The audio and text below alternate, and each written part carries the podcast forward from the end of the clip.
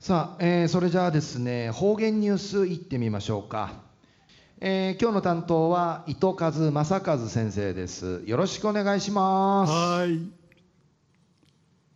平成30年9月24日月曜日、旧暦8月15日なとおやび、ちぬ23日、秋分の日やいびいたん。なぐぬ家中だけうて、赤原だかが無理てとろる用紙が確認さったんりのことやいび。うちなあんかい秋しらするたかんりいらっとおやび。うちなあんな秋やいびさやさい。中夜中秋の名月15夜やいびしが、ゆさんでわちちえちゃがないびらやさい。えー、東西やせ中一時の方言ニュース、琉球新報の記事からうんぬきやびら、首里城公園の中秋の宴が地ぬ首里城正殿前のうな特設ステージに開かりやびたん。国王王妃公開選出大会うて応募さる48人の中から新国王会大学職員の神山博之さん26歳内見せる名域ががまた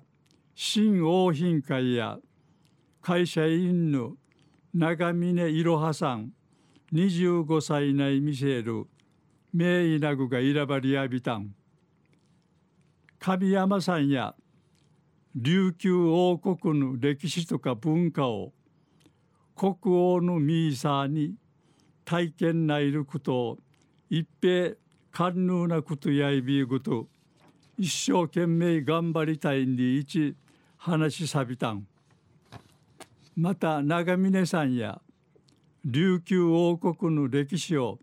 世界委員会発信しぶさんで一大野飛躍と統治。成長し一部三日笑い関東やびたん組うるいぬ漫才ティチ打ちぬ途中に小雨がふたるために中秋の宴や